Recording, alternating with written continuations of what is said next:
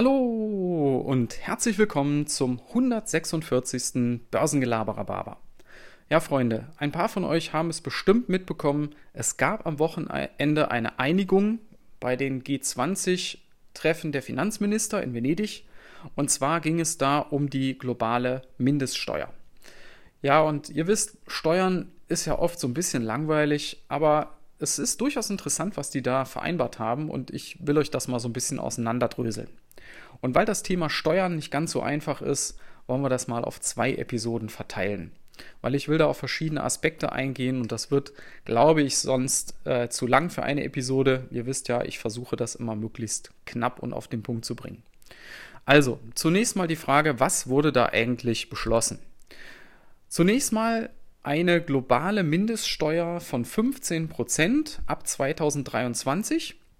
Wichtig ist noch, das soll gelten für Unternehmen mit einem Umsatz größer als 750 Millionen. Das heißt, die ganz kleinen äh, Läden und Handwerker und so weiter, die sind da alle raus und sicherlich auch kleinere Mittelständler.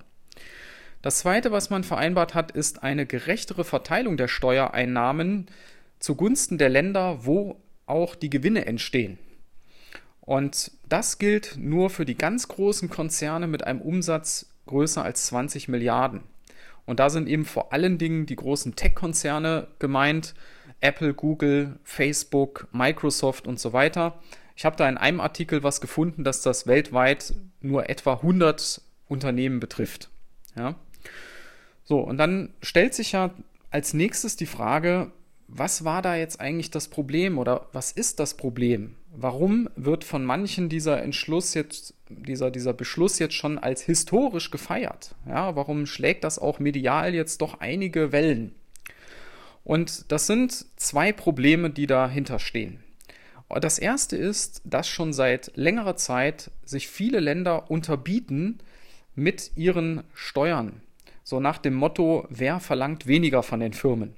Und das macht man natürlich, um sein eigenes Land als Firmenstandort attraktiv zu machen, um Firmen anzulocken und dann eben von denen auch entsprechend Steuern kassieren zu können.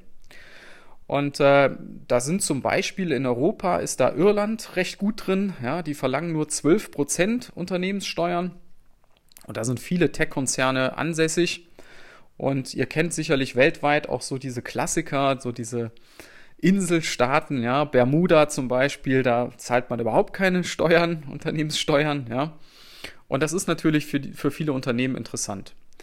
Das zweite ist, dass äh, gerade die Großkonzerne schon seit vielen Jahren immer besser Schlupflöcher, legale Steuerschlupflöcher in den, in den Rechtssystemen der einzelnen Staaten ausnutzen und dadurch ihre Steuerlast nochmal drücken. Und diese beiden Sachen zusammen führen natürlich dazu, dass weltweit der Steuereinnahmenkuchen, wenn wir es mal so bildlich uns vorstellen, immer kleiner wird. Ja? Also die, die, die Steuereinnahmen wachsen nicht so stark wie die, wie die Unternehmensgewinne und sind vergleichsweise klein. Ja?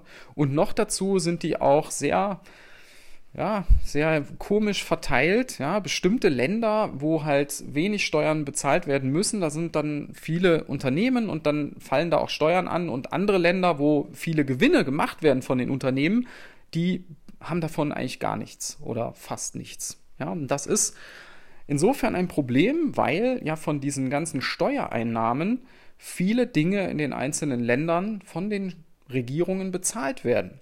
Sei es Infrastrukturmaßnahmen, sei es Bildung, sei es Sozialmaßnahmen oder auch so profane Dinge wie Polizei, Feuerwehr und so weiter. Also Je weniger Geld dafür zur Verfügung steht, könnt ihr euch vorstellen, umso schwieriger wird es für die Staaten, ihre Daseinsfürsorge und ihre Kosten da zu decken. Und das kann man so oder so sehen, aber das ist schon ein gewisses Problem. Ja. So, und da hat man jetzt reagiert, hat sich diese Dinge so überlegt. Und äh, die nächste Frage, die sich in der nächsten Episode stellen wird, ist ja, wie soll das dann konkret funktionieren? und wie ist das Ganze zu bewerten. Und dafür hört ihr am besten in der nächsten Episode noch rein, wenn euch das Thema interessiert. Für heute soll es das erstmal gewesen sein. Ich wünsche euch noch einen schönen Tag und bis dann. Ciao.